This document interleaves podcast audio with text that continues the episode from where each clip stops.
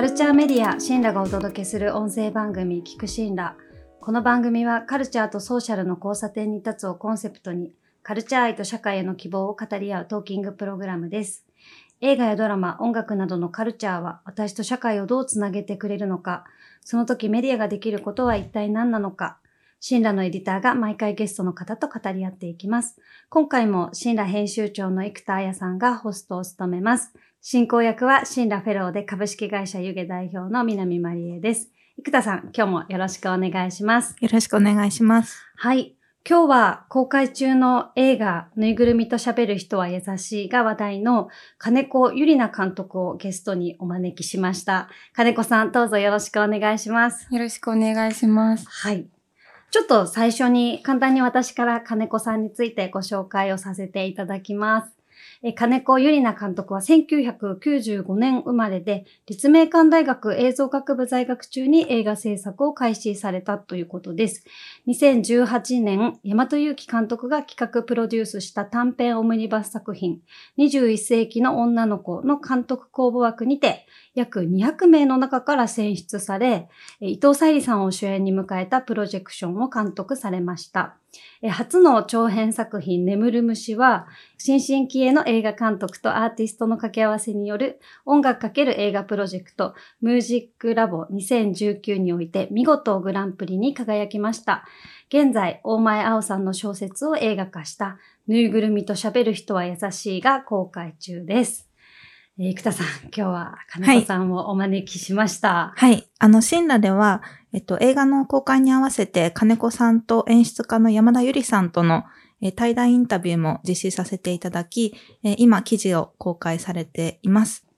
記事でも出ていただいて、はい、なんか、ポッドキャストにも出演依頼して、ね、お引き受けいただけるか、ドキドキと思ってたんですが、本当に今日はありがとうございます。あ、こちらこそお招きいただきありがとうございます。近年は、あの、ツイッターのオルト機能など、SNS のユニバーサルなものへの一歩ずつですが、そういうふうに開いているので、あの、この聞く信頼も、あの、オルタナティブな可能性を提示していて、素敵だなと思って、ぜひ出演したいなと思いました。いやありがとうございます。ありがたいですよね。記事でも、音声でも、はい、伝えていくっていう、うん、より広く届けられるようにっていう。そうですよね。うんうんうん。いや、すごくありがたいですし、そう言っていただいたときに、あ、本当そういう視点で出ていただく方がいて、うん、本当に嬉しいねって生田さんとも、うん、あの話していました。今日いろいろあのお話聞けるのを楽しみにしています。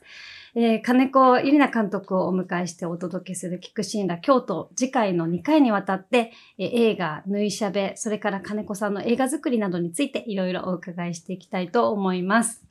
えー、生田さん、縫いしゃべはもちろんご覧になられたと思うんですが、はい、どうでしたか？心にじんわり染み込む部分もあって、うんでもざわざわする感じもちょっとあったっていう、うん、すごくなんか不思議な感覚があった作品でした。うんうん、でちょっと私の方からあらすじを、うん、あの少し説明させていただくと、えー、日常の辛いこととか、まあ、もやもやすることをぬいぐるみに向かって話す活動をするぬいぐるみサークル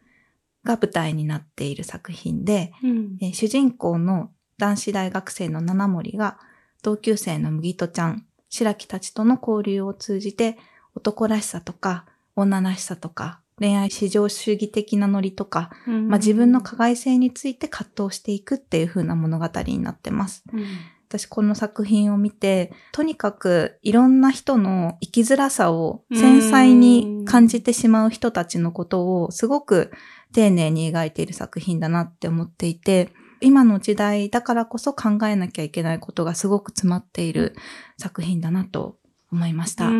はい。金子さんにちょっとお伺いしたかったのが、あの、大前さんの原作を読んで、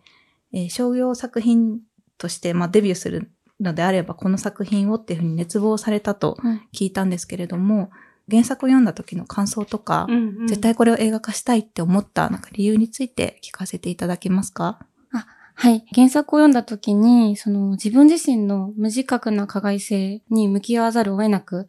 なって、近年その特に SNS などでは言葉による加害が蔓延している中で、この物語はすごく喫緊にあの社会に届けるべきあの物語だなと思いました。そしてなぜか、なんかこれはなぜかって感じなんですけど、縫いしゃべは私が監督しなければならないという使命感がうん。すごい。ありまして、なんか他の人が撮ると、ポップで飲み込みやすい、収まりのいい作品になるかもしれないなと思っていて、私が撮らなければ、原作のトゲのような部分がそがれるような予感があって、あぜひ私がと手を挙げました。ううーんなんかあのニューのインタビューで、はいえっとこの作品は絶対に取り乱している人がうん撮らないといけない。うんうんまあだから取り乱している私が撮った方がいいと考えたってはいおっしゃってて、はい。取り乱しているってどういうことなのかなって思ったんですけど。はい。そうですね。意味合いとしては秩序を乱すというようなうん。意味合いで、あらゆる規範を疑っていて、それに常に抗っていて、もうわめいたり泣いたりわからないことがいっぱいあってっていう感じですね。で、私はなんかわかると思えることが、あの、この世で二つしかなくて、過去に肉体がいけないっていうことと、わからないという言葉の意味。うんそれ以外はわからないんですよ。え？ちょっと待って、わからないかなって。わからないという言葉の意味はわかる。わか。る。わかると。、過去に肉体をいけんがいけないこともわかる。けど、それ以外は全部わかんない。え、でもなんかあの、え料理の作り方とかそういうのはわかる。あ でも料理の作り方も、なんだろう、いろいろ、これは実験的なことだなとか、ななんだろう、間違いないが増えていく遊びだなとか、なんか結構疑いながら、うん。なんで人ってこんな料理やるんだろうとか、あ結構いつも普通のことを疑っちゃうというか、うんわか、うんわかったって思思いたくないって感じに近いんですか？あ、そうかもしれないですうねん。なんかずっと分かってない、全部。あ あ、なるほど。分かっていないから、うん自分が分か取れるっていう。ったと思い込んじゃった瞬間、終わりの始まり感っていうか、うんうんそういう感覚は確かに少しわかるよ。うんわ、かるような。また分かってしまった。あれ？なんか無限の分かると分からないの。でも便宜的にその分かりますとはつ使うんですけど、うんうん純粋に100%分かりましたって気持ちが全然ないというか、うんへー全然分かんないことばっかりだなって。うん人間がいるのとかもなんよく分かんないし。でも作品を作る上で何かしら決めないといけないじゃないですか、やっぱり。うんうんプロットだったり、その脚本とか。はい。そう。そこは、あの、だから分からないといけない部分はい。だったりとかするんですか、あ、でも今回の作品に関しては、もう分からないっていうことに徹底的に向き合ったというか、なんかそのヌイサーの部員たちのように、その決定が誰かを排除してないか、排他的になってないかってことをずっと分かんない、どうしようって怯えながら、うん。それでも折り合いをつけてったので、うん。ずっと切誠実にこう分からなさに向き合ったっていうう感ん。じですね。すごい。しんどい作業ですよね。あそうめっちゃしんどかったうん。いや、結局、ちょっと楽したいとか、心を安定させたいから、うん分かったっていう風にピリオドを打ちたくなるのが、なんか人間の気持ちだったりするから、やっぱり分からなさから逃げないっていうのは、すごくしんどい創作、まあしんどいというとうんネガティブすぎますけど、すごくね、苦しい時間、苦しいとまあ楽しいとかうんうんうん、やりがいとかセットだと思いますけど、そういう創作の時間を過ごしてこられたんだなっていうのは、ね、うん。想像を絶する。うん。うん。あとちょっとお聞きしたかったのが、もういきなりそのストーリーの中に入り込んでしまうんですけど、はい。あの、すごく素敵だなって思ったのが、まあ、最後に七森と麦とちゃんがまあお話をするじゃないですか。で、二人とも解決策とか答えっていうのを出さないで、ただもう辛いねって言い合うっていう。なんか辛いものを辛いものとして吐き出して、そのまま終わったっていう、なんかそれが、そう、大丈夫じゃないよねっていう。うんなんかそれがすごく良かったなと思ってて、で、仕事してると、課題解決しなきゃいけないのに絶対になっちゃうので、大丈夫にしないといけないんですよ。辛いままじゃダメで。うんだから、解決しないと役に立てないとか、なんかいる意味がないとか、なんかそういう風な脅迫観念に駆られてしまっていることも多いので、なんかあのシーン見てすごく一層刺さったというか、わからないままでもいいじゃんっていううんすごく思ったんですけど、金子さんはこの二人の解決しないまま共有し合うっていう、この姿を見てどう思いましたか？まずあの、本当ありがとうございます。そこはすごく意識的に描いた部分なので伝わって嬉しいのと、あの、さっきの話にもつながるかもしれないんですけど、なんか私は解決が全部嘘でできてると思ってて、うん。なんか時期通りの解決ってものは存在しない。なんか事件の解決とかも、もっと対話がなされるべきなのに、解決したってこう、それこそピリオドを打たれてしまうっていうのが、社会はやっぱり速度が重要だから、どんどん解決されていくけど、私はそこに疑問を持っていて、二人はきっと対話は続いていくと思うんですね。うん二人の対話は。うんどうしようもない部分を提示し合ってうん、それをうなずき合って、それでも話そうという二人に、私自身もすごい勇気づけられました。うんはい。うん現実の中でスピード感を求められる方たちが、七森さん、麦戸さん的なモードを持つにはどうしたらいいのかなっていうのを、なんか思いながら見てました。なんかその職場に朝出社して、うんなんかパワポで資料とか作んなきゃいけない時にずっとなんか七森的な繊細さをずっと、ずっとそれ、それ全開で仕事するのは難しいんだけど、ですね。でもなんかあまりにみんなが七森的な部分を蓋をしすぎてるのが、なんか今だなって感じもして、うんそこをちょっと解放するにはどうしたらいいんだろうって思いながら見終わった後、どうしたらこうやってうん。解決せずに共有し合うっていう、まあ人間関係だったり自分との折り合いつけるっていうことに慣れられるんだろう。逆うん。にそっちにどうやったら慣れられるんだろうって思って見てたんですけど、なんかどう思いますか？でもやっぱりそういうのって結局なんかこう根底に生産性をがの縛られてる感じがあると思ってて、なんか何も生産しなくてもいいし、うんなんだろう、そこに存在するだけでうん。いいってところまで やっぱり、なんだろう、変えていきたいというか、そうじゃない場面ももちろんあるけれども、ちょっとずつでも、例えば、国会の答弁で、その船子さんの答弁でこう、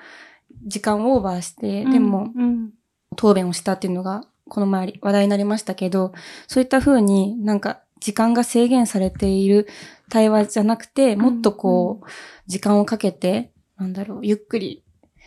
感情を見つめ合うような、うんあの、対話があってもいいんだろうなって思ってうます。んちょっと何言ってるかわからなくなってきいや、すごい素敵です。めちゃくちゃわかります。なんかやりたいことがそう、なんかいるだけでよくてゆっくりでよくてっていうすっごい優しいメッセージなのに、うん。それを伝えるためには、すごいこ、私はこの作品で革命を起こさなきゃいけないって、ソダさんとの対談でもおっしゃってて、うん。そこにはすごい強くうん優しいことを言うんだっていう、あうんうん。そこがなんか、面白いって言っていいかのわかんないんですけどすね。すごく刺激されました。うんもうその、あの、細田さんを絶対に、あの、仲間に引き込まないといけなかったから、革命を起こしたいんですって、あの、はい、うん熱量をそのまま放出しちゃいましたうね。んはいいやーそうですよね。そうですね。これ、うんでも、南さんがすごい白木に、いいですめちゃかくちゃそう、ね、感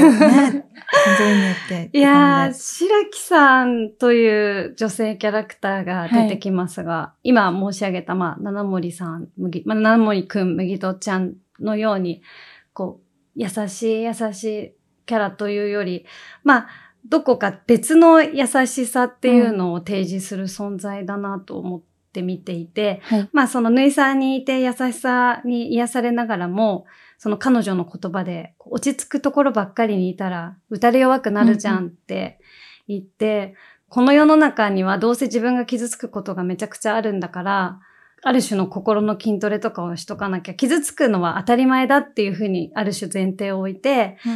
こうニコニコ愛想笑いをすることが、まあ当たり前っていうか、それぐらいできないと、この社会では一人前になれないんだっていんううん。キャラクターとして白木さんが描かれていて、結構この生産性が求められる世の中という話もさっき出ましたけど、私たちの多くがやっぱり白木さん的なうん。ファイティングポーズをとって、家のドアを出てると思うんですね。ですね。で、そう、金子さんがこの白木っていう人物に、どんなことをこう託したのか、うんあの、すごくお伺いしたいなと思ったんですね。はいで、ごめんなさい、もうちょっとだけ話すと、そのさっき生田さんも言ってくれた、そのニューのインタビューを読んだ時に、金子さんが、やっぱり映画では、自分は使いたくない言葉っていうのを、まあ役にあの話してもらう必要があって、そこがすごい葛藤してたっておっしゃってたじゃないですか。例えば、その女性、女は、女の子は笑ってればいいんだよ、みたいなセリフとか、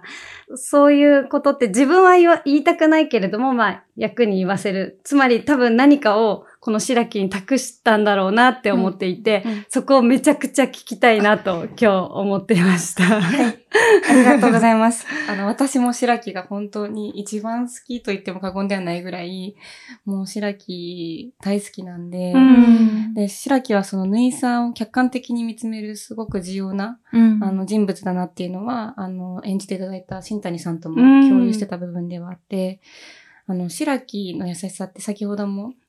あの、おっしゃっていただいたように、すごく、なんだろう、心の中ではその言葉が応一してるのに、それを出さない、引き受けるっていうアクションを取ってるっていう優しさだと思っていて、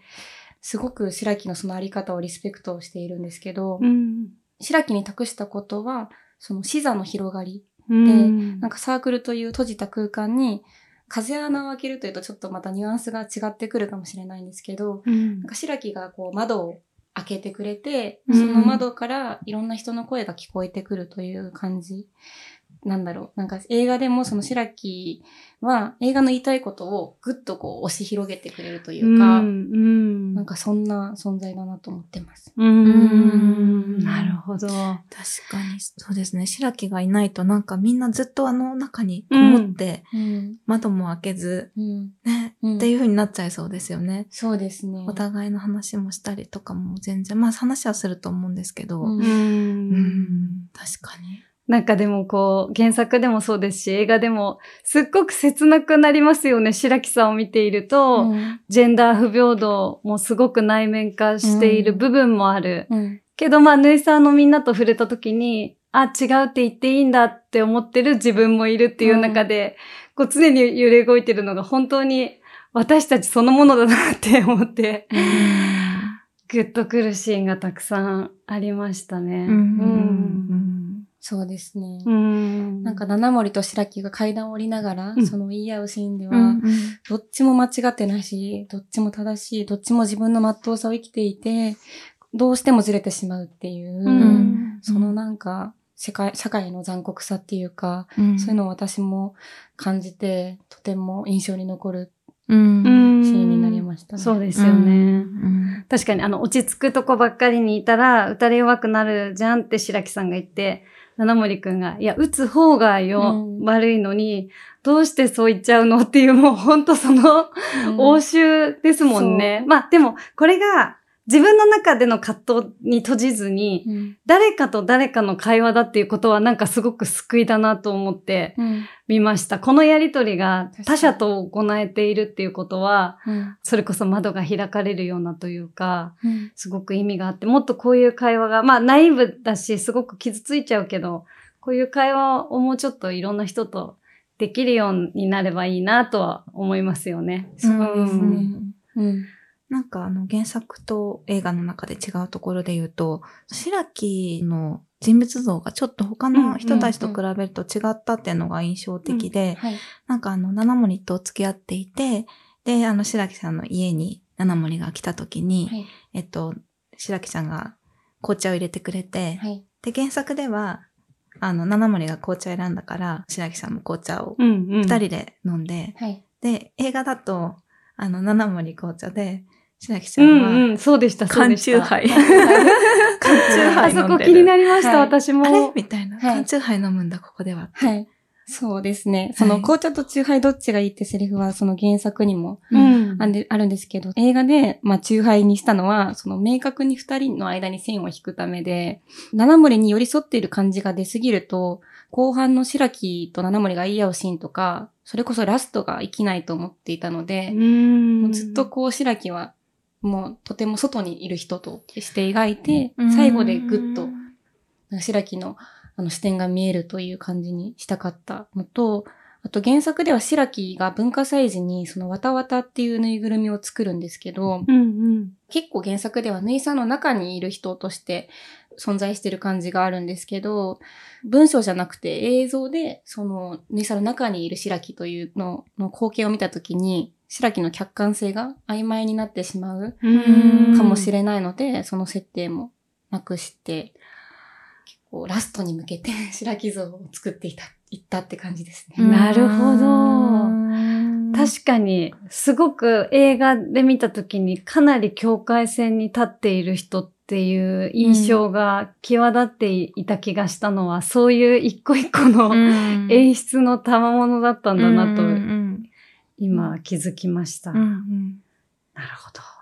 ぬいぐるみがまあ、あの原作でも映画でもすごい重要な役割をもちろん果たしていると思うんですけど、はい。めちゃくちゃ可愛いなと思って、はい。原作では多分あの物質には350体のぬいぐるみがって書いてあって、ちょっと映画ではどれくらいだったかわかんなかったです。あれは 600? え 600? 600以上います。めっちゃ可愛いと思って、あれはどうやってどういう子たちが集まってきたんだろうっていう。なんか、あの、プロデューサーさんと美術部さんが、そのいろんなつてを頼って、うんぬいぐるみを、ノンキャラクターのぬいぐるみじゃなきゃいけなかったので、うん。なるほど。集めてったっていうのと、うん。あと、あの中には手作りのぬいぐるみもいたりとか、と私の大好きな、大事にしているラザロというぬあいぐるみがー、家にいるご自身の、ご自身のへー素敵。はい、我が子がスクリーンデビューみたいあな。ー嬉しい。なるほど。結構美術部さんが目立つところに置いてくださって。あ、そうだったんですね。なるほど。嬉しいそれは嬉しいです。お気に入りのぬいぐるみを見つけるっていうので、うんそういうなんか見方も面白いかなと思って、うんうんぜひ見つけてほしいですね。うんいやー、すごい。やっぱりぬいぐるみってすごく子供の玩具というイメージがあって、30代、40代とかになって、こう、ぬいぐるみをこう抱いて寝るみたいなのって、うん。幼稚だみたいなイメージもあって、まあ私自身も自分の部屋にもぬいぐるみ特にないし、ぬいぐるみに話しかけたこともなかったんですけど、なんかぬいぐるみに聞いてもらおうかなっていう気持ちに、え、なったの私だけですか？生田さんどうですか？いや、私、あの、最近ペットが死んじゃって、で、あの、お骨があるんですよ。で、うん写真もあるんですけど、そこに喋ったりしてますややっぱりそうなんだ。喋ってるし撫でたりしてます、写真立て。ああ、やっぱりそうなんですね。それちょっと違うかもしれないですね。いやいやなんか、いたわるみたいな。そっかそっかでもケアされ、ケアして、うんなんかそういう存在ですよね。うん、そう、そう。そっか、面白いですね。あの、先ほどからキーワードとして出ている、なんか、加害性というか、自分の中にある加害性にはっと気づかされる作品だと思うんですけど、原作も映画も。はい。さっきもわからないの連続で、まあ何も最終的にわかることはないという前提もお話しされてましたけど、こう自分のかの中にある加害性とはどう向き合ったらいいんだろうという問いには、なんか結局こう映画を作ってみて、うん。今の金子さんはなんかどんな風にこうヒントを見出しましたか、そうですね。なんか七森とか麦ととか自分の加害性に怯えながらもそれでも対話しようとする姿勢があるので、うんなんか私自身もそれでもこう、なるべく誠実にこう、ゆっくり丁寧に暴力を振るうじゃないけど、うん。なんだろう。加害性には向き合いつつコミュニケーションを取っていきたいなって思ってますね。うーんなるほど。うん。なんかもう一個ちょっと聞きたいかったなって思ったことがあって、はい。作品のその中で最後の方で、七森と麦とちゃんが話すシーンで、原作だと、麦とちゃん大好きって言うじゃないですか。そうですね。うんで、あの、麦とちゃんこれから結婚したりとかしてもずっと一緒にいたいっていう、うんパートナーでいたいってうん結構はっきりとしたそういう今後続いていく関係性みたいなのをお互い確認し合うシーンがあって、はい。で、それは映画ではなかったそうでですすよね。はい。なんかそこも結構大きな違いだったなと思って、はい。あのシーンを原作とはちょっと違うんううんようにしたっていうのは何か理由があるんですか、あの対話を映画のクライマックスにしたかったからっていうのが一番の理由で、うん。その後に何かこう幸せな帰着のように見えてしまったら、うん。その対話が、その観客も持続していく、その対話であるはずなのに、なんか、ちゃんちゃんって感じが、え、生まれてしまうかもしれないなと思って、対話を一番クライマックスに持ってきたっていうのが。うーん。なるほど。なるほど。確かに、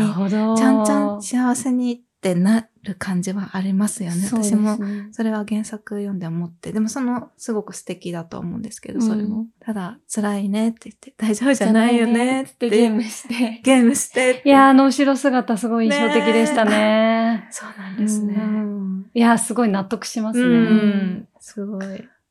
さっきもちょっと一部引用した、主に白木だと思うんですけど、金子さんがこの作品作るときに、自分では使わない、使いたくない言葉をはい。取り入れなきゃいけないところの葛藤っていうのをインタビューではい。話されていたと思うんですけど、はい。私たちもこう取材をして、例えば記事を書いたりうんするときに、もちろんその方が語ってくださった言葉をなるべく忠実に再現して世の中に通っていくっていうのはもちろん当たり前なんですけど、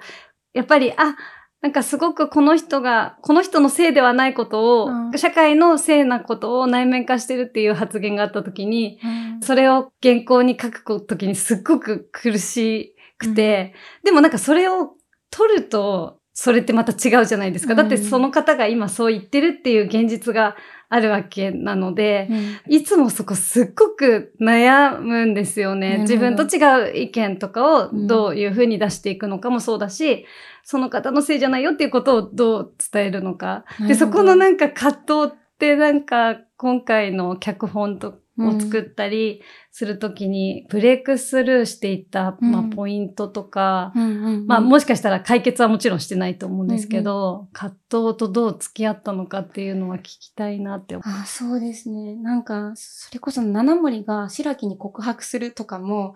なんかもう、あこの設定も削りたいなぐらいまで、うんこれが、このアクションが白木自身も傷つけるし、誰かその観客も傷つけるんじゃないかなとか、う。そういうところまで行ったんですけど、でもやっぱりその七森とか白木の等身大の葛藤であり、うん。そういったそのセリフを入れたくないっていうのは私の都合であって、うん映画の都合であって、白木や七森の都合ではないとうん。思って、その二人の本、その登場人物たちの本当のことを描くために、映画の、映画の私の都合は必要ないっていう風に折り合いをつけましたね。うんなるほど。そうですよね。確かに。自分の都合じゃないっ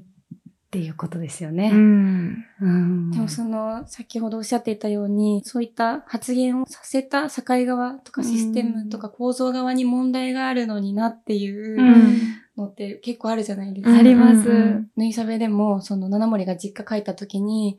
中高の同級生のヤナが、その七森を笑ったりとかうんうん。するシーンがあると思うんですけど、なんか七森はヤナに対して怒れなくて、やっぱりこううん嫌なことをいいやつが嫌なやつであってくれって、うん。あのセリフ印象的でした。うんそうですね。やっぱりそうさせてる構造の方に怒りを向けて、やっていくぞっていうう感んじ。うん。そうい。や、でも難しい。本当に難しい問題ですね。確かに。でも、そっか、その人じゃなくて、うん。怒りが社会に向かってるっていうことが、ちゃんとセリフの中でうん埋め込まれてるんですね。そうだ、そりゃそうですよね。うん。いや、でも、もう、祈りのように埋め込んだというか、うん本当にそういう感じなんですけど。なるほど。ありがとうございます。はいあの、お時間がちょっと迫ってきてしまったので、はいあの今日はこの辺りにしたいなと思います。はいあの、金子さん今日は本当にありがとうございました。ありがとうございましたありが。とうございます。次回は引き続き映画監督の金子ゆりなさんをお迎えして、撮影の裏側ですとか、映画の人物たちが葛藤していた自身の加害性とどう向き合うかなどなどについて話し合っていきたいと思います。金子さん、生田さん、今日はありがとうございました。ありがとうございまありした。がとうございました。カルチャーメディアシンラがお届けする聞くシンラ毎週月曜日夕方17時に配信しています。次回もお楽しみに。